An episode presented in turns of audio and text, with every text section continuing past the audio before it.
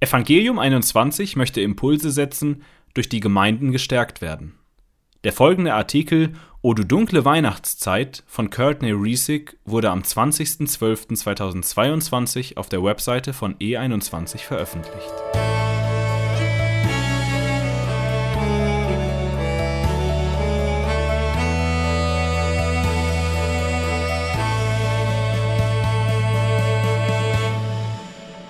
Weihnachten ist schon immer meine liebste Zeit im Jahr gewesen. Ich liebe das Essen, die Weihnachtslieder, die Feste und das Verteilen der Geschenke. Ich liebe das Hinblicken auf die Fleischwerdung Christi. Ich liebe die hellen Lichter und den Schimmer von Grün, Silber und Rot. Und ganz unter uns, ich liebe sogar richtig kitschige Weihnachtsfilme. An Weihnachten habe ich mich immer heimelig und geborgen gefühlt.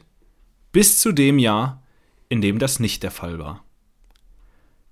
Ich war etwas mehr als ein Jahr verheiratet, als mein erstes dunkles Weihnachten kam.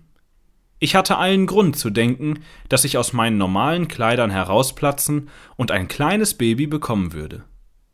Aber das war nicht der Fall. Ich bekam weder Heißhunger noch Übelkeitsanfälle, auch keinen Bedarf an Umstandsmode. Das Baby in meinem Bauch hatte schon vor Wochen aufgehört zu wachsen. Ich war am Boden zerstört. In jenem Jahr empfand ich wenig Weihnachtsfreude, nur Weihnachtsschmerz und Sehnsucht nach dem, was hätte sein können. Es war nicht mein letztes trauriges Weihnachtsfest in unserem Warten auf Gottes Geschenk. Was für mich einst ein so glückliches Familienfest gewesen war, wurde plötzlich zu einer schmerzhaften Erinnerung an das, was ich mir am meisten wünschte, aber immer noch nicht hatte eine Familie mit eigenen Kindern. Wenn wir über Weihnachten sprechen, denken wir an glückliche, freudige Zeiten, und das ist sicherlich bei vielen der Fall. In den Jahren seit unserem ersten Verlust haben wir an Weihnachten Zeiten der Freude und der Trauer erlebt. Wir kennen beide Gefühle. Aber für andere kann Weihnachten eine dunkle Wolke der Traurigkeit sein. Eine Traurigkeit, die nie nachzulassen scheint und die durch das Glück, das einen umgibt, nur noch verschlimmert wird. Für manche ist Weihnachten eine Erinnerung an schmerzhafte Umstände. Es bringt keine frohe Botschaft. Vielleicht stehst du vor deinem ersten Weihnachten ohne deinen Ehepartner oder deine Eltern. Vielleicht wirst du jedes Jahr zur Weihnachtszeit an deine Sehnsucht nach einem Ehepartner erinnert.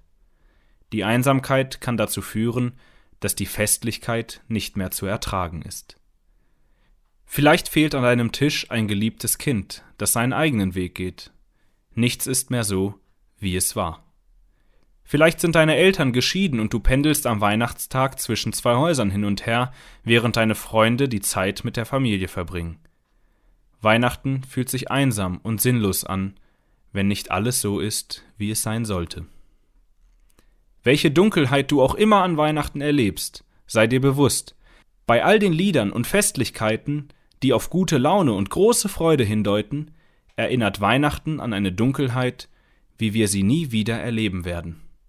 Es erinnert aber auch an eine Dunkelheit, die Licht in eine gefallene Welt brachte. Marias durchdringender Schmerz. Weihnachten bedeutet zwar den Anbruch großer Freude über die Ankunft unseres Erlösers, aber es ist auch ein Vorgeschmack auf die Dunkelheit seiner Kreuzigung. Simeon erzählte Maria von der Bestimmung ihres Sohnes und dass ein Schwert durch ihre eigene Seele dringen würde, vergleiche Lukas 2, Vers 35. Maria, die Frau, deren Herz sich bei jeder Bewegung im Bauch für ihren Sohn erwärmte. Die Frau, die den Sohn Gottes stillte und wickelte. Die Frau, die ihren Sohn liebte und aufzog, wie es jede andere Mutter auch getan hätte und obwohl er kein gewöhnlicher Sohn war, war er doch ihr Sohn.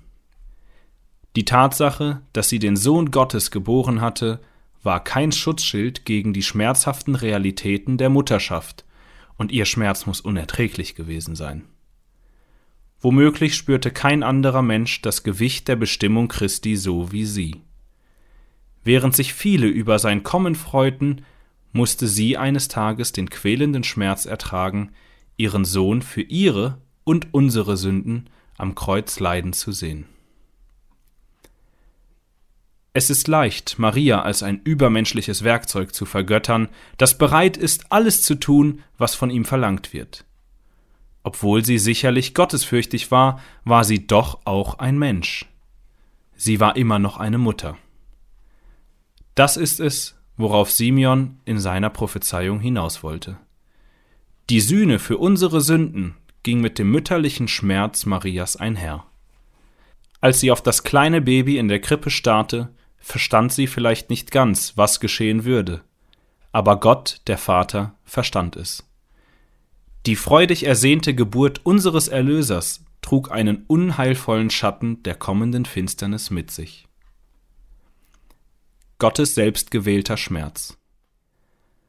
Maria verstand vielleicht nicht ganz, wozu Jesus gesandt wurde, aber Gott, der Vater, wusste von dem bevorstehenden Leid und ordnete es so an. Vergleiche Jesaja 53, Vers 10. Jesus wusste, was von ihm erwartet wurde, und er kämpfte mit dem Leid und den Schmerzen, die ihm auf Golgatha bevorstanden. Vergleiche Lukas 22, Vers 39 bis 46. Bei jedem Lob der Hirten und jeder Gabe der Weisen wusste der Vater, dass die vollkommene Gemeinschaft bald wegen der Sünde unterbrochen werden würde. In ihrem Buch Wie das Licht nach der Nacht Hoffnung, die im Leid trägt, schreibt Joni Erickson Tada über den Schmerz des Vaters und des Sohnes am Kreuz. Zitat Der Vater sieht zu, wie das Liebste, was er hat, das genaue Ebenbild seiner selbst in Sünde untergeht und ertrinkt. Der Zorn gegen die Menschheit, den Gott jahrhundertelang hindurch aufgespeichert hat, explodiert in einer einzigen Richtung. Mein Gott, mein Gott, warum hast du mich verlassen? Doch der Himmel hält sich die Ohren zu. Der Sohn starrt zu dem einen auf, der ihn nicht erreichen, ihm nichts erwidern kann oder will. Zwei ewige Herzen zerreißen, ihre so enge Freundschaft bis aufs Innerste erschüttert. Die Dreieinigkeit hatte es geplant. Der Sohn erlitt es. Der Heilige Geist gab ihm die Kraft dazu. Der Vater verstieß den geliebten Sohn. Jesus der Gottmensch von Nazareth ging zugrunde. Der Vater nahm sein Opfer für die Sünde an und war zufriedengestellt. Die Rettung war vollendet. Gott legte seine Säge fort. Das ist der Gott, der um unser Vertrauen bittet, wenn er uns Leiden zumutet. Zitat Ende. Mit der Freude über das kleine Baby in der Krippe kam auch die Verheißung, dass sich die Freude bald in vorübergehende Trauer verwandeln würde. Wir haben einen vollkommenen himmlischen Vater, der weiß, was es heißt, über einen Verlust zu trauern. Die Dunkelheit unseres Weihnachtsfestes ist diesem Gott nicht fremd. Er ist nicht unnahbar. Er ist bei uns, weil er uns zutiefst kennt und mit uns in unserem Schmerz geht. Auch er hat tiefen Schmerz ertragen. Wenn wir an Weihnachten denken und untröstlich sind, weil wir ein weiteres Fest mit Tränen erleben, haben wir dennoch Hoffnung.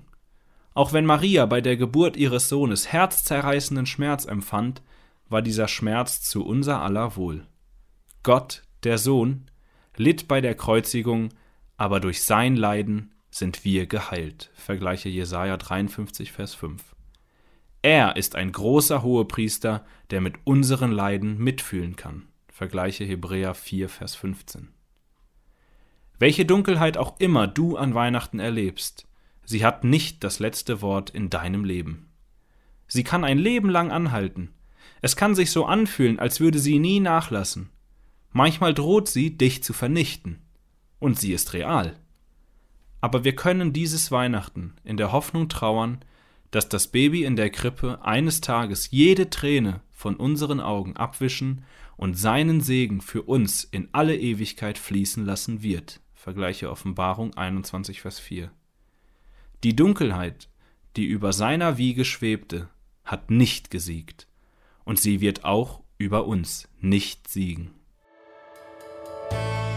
Vielen Dank, dass du diesen Beitrag von Evangelium 21 gehört hast. Weitere evangeliumszentrierte Ressourcen findest du auf unserer Internetseite www.evangelium21.net